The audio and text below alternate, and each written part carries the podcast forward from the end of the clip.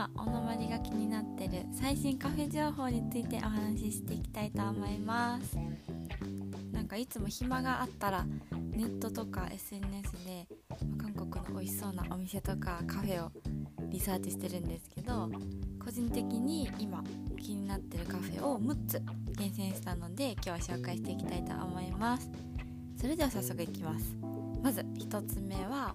スペースヘレナっていうカフェです。韓国人の SNS でめちゃくちゃよく見るカフェで何が有名かというと豪華なアフタヌーンティーセットが食べられることで有名なカフェです。でこれはえっとウンピョンハノンマウルっていうマウルがあってそこにあるカフェなんですけどえっとウンピョンハノンハノンマウルは韓国の伝統的な作りをしたハノっていう建物がですけどここは昔から残ってるマウルじゃなくて今あの現代に入ってから再開発の地域に指定されててそこの地域で、まあ、関屋スタイルの一戸建ての住宅を建てたエリア新しく建てたエリアになります。だからなんか建物がどれもすごく新しくてスタイリッシュな感じ。なのでこのエリアだけでもめちゃくちゃおしゃれなんですよね。でこのスペースヘレナはそういうこのスタイリッシュなかあのハノが並ぶエリアにあってかつ目の前にはあのプッカン山っていう山すごい広大な山が見えてとっても心地のいい場所なんですよ。でこのスペースヘレナは2階にあるからちょうどその目の前にプッカン山が見えてもうテラス席からの景色が最高。でその最高の席で、えっと、美味しいアフタヌーンティーセットが食べられ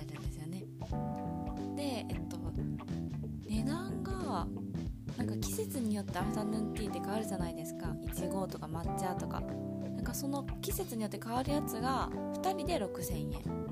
で3段のセットはあのいつもの定番のアフタヌーンティーセットは1人2500円だったかな。ぐらいで食べれるみたいです。これ店内座る場所たくさんあるんですよ。なんか店内がすごい広いんですよね。たくさんあるけど空いてたら絶対テラスに座りたい。テラスに座ってガンさんを背景に写真を撮りたい。ただこれアクセスがなんか旅行客でかつ車じゃない旅行客の方車じゃないじゃないですか。だとめっちゃややこしくて多分ね地下鉄とバス乗り継いでいかなきゃいけないんですよね。それでもでも行きたい素敵な景色眺めながら アフタヌーンティーしたいなっていうので選びました。はい。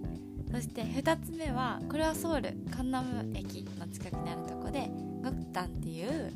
えっと、カフェ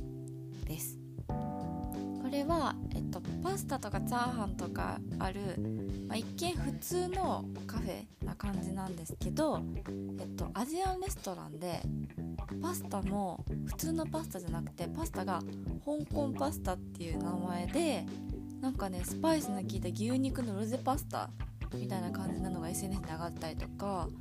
あとあのエビチャーハンもアジア独特の感じ？見た目がね。そう独特の感じでなんか口コミとかブログとか見てるとあの香港とかアジア独特の特有のスパイスあるじゃないですか。あの味がするらしいです。なんであのアジア系のスパイスの味が苦手な方はあれですけど私大好きなのでゴコゴコとかシナモンとかもうスパイス大好きなので今めっちゃここ気になってます。れカンナム駅の近くらしいんですぐ行けるから韓国行ったらもうすぐ行きたいです。はい。そして3つ目に気になってるのが満音にあるカフェなんですけど T の窓っていうカフェです。の窓ってもう名前からして可愛いんですけどなんかお店のあの内観を見ると木のインテリアで統一されててなんとお菓子がね和菓子なんですよ。和菓子がショーケースに並んでました。なんかおはぎみたいなものとかあのなんかねふわふわの抹茶のかき氷とかもすごく有名らしくて食べてる人が多かったです。でここはなんと完全予約制のカフェみたいで予約してないといけないなんか特別感あるカフェですよね。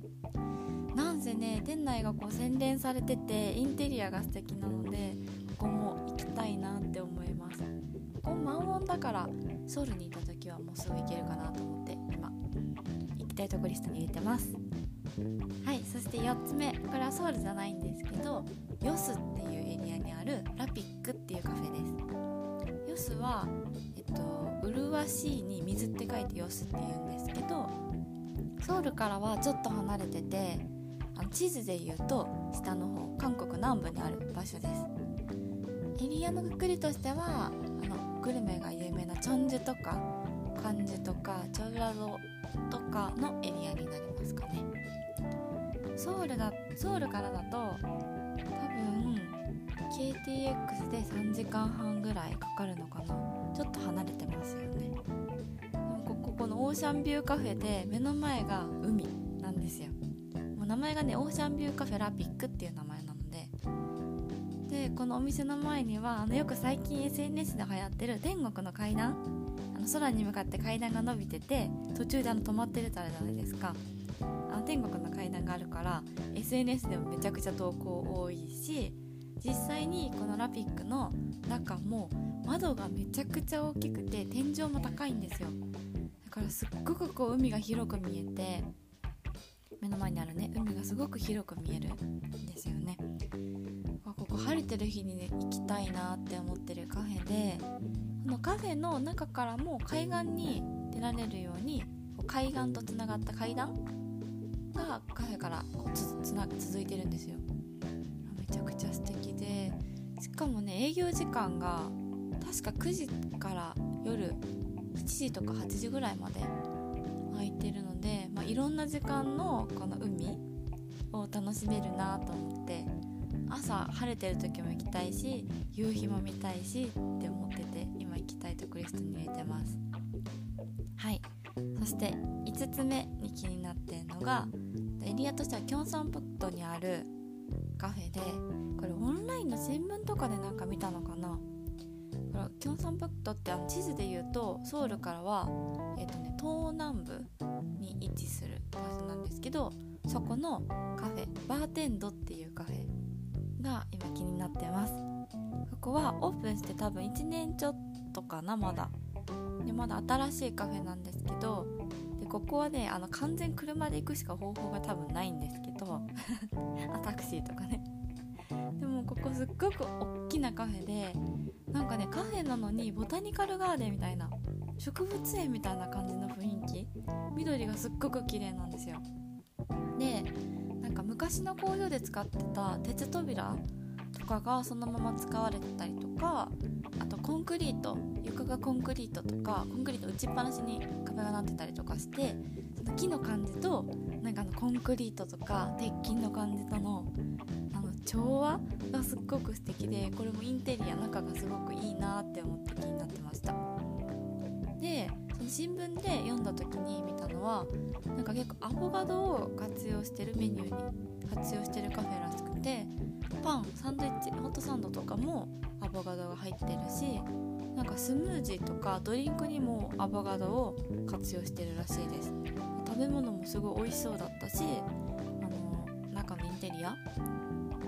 もすごく素敵だったので行きたいなって今思ってます。はい。そして最後。最後6つ目ですね。のまりが今気になってるのはプーロシッサンっていうカフェカフェじゃないなパン屋さん？カフェか。ベーカリーカフェみたいな感じですかね。これはソウルにあります。あの新佐駅って言って観光地で有名なカロスキルエリアにあるあのベーカリーカフェでここはなんと皆さん大好きクロワッサンだらけのお店です。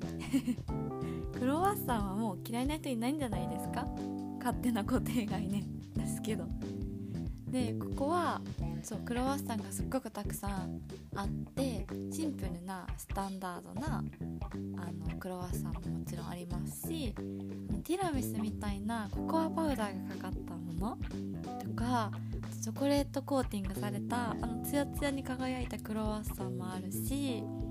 あとはアーモンドのクロワッサンもナッツのクロワッサンもあとハムチーズとかご飯系もあったりします。あの縦に筒状になってて中にクリームが入ったカスタードとかいちごとか抹茶とか中にクリームが入ったクロワッサンもあってこれはあのクロワッサンとマフィンをかけてクロフィンっていう名前で販売されたりとかしてそれもすごく美味しそうなんですよ。SNS で見たんですけど。で、えっと、一応食べれるスペースがあるのでその場で食べてもいいしドリンクとかもあるのでね。その場で買って食べてもいいしちょっと多めに買って翌朝のホテルの朝ごはんとかもいいなって思いながらホテルでコーヒー入れてクロワッサン一緒に食べるっていう最高の朝を迎えれるなと思って今キープしてます。パン屋さん自体はそんなに大きくなさそうなんですけどそのね種類の多さに驚きました。もう SNS 見たらな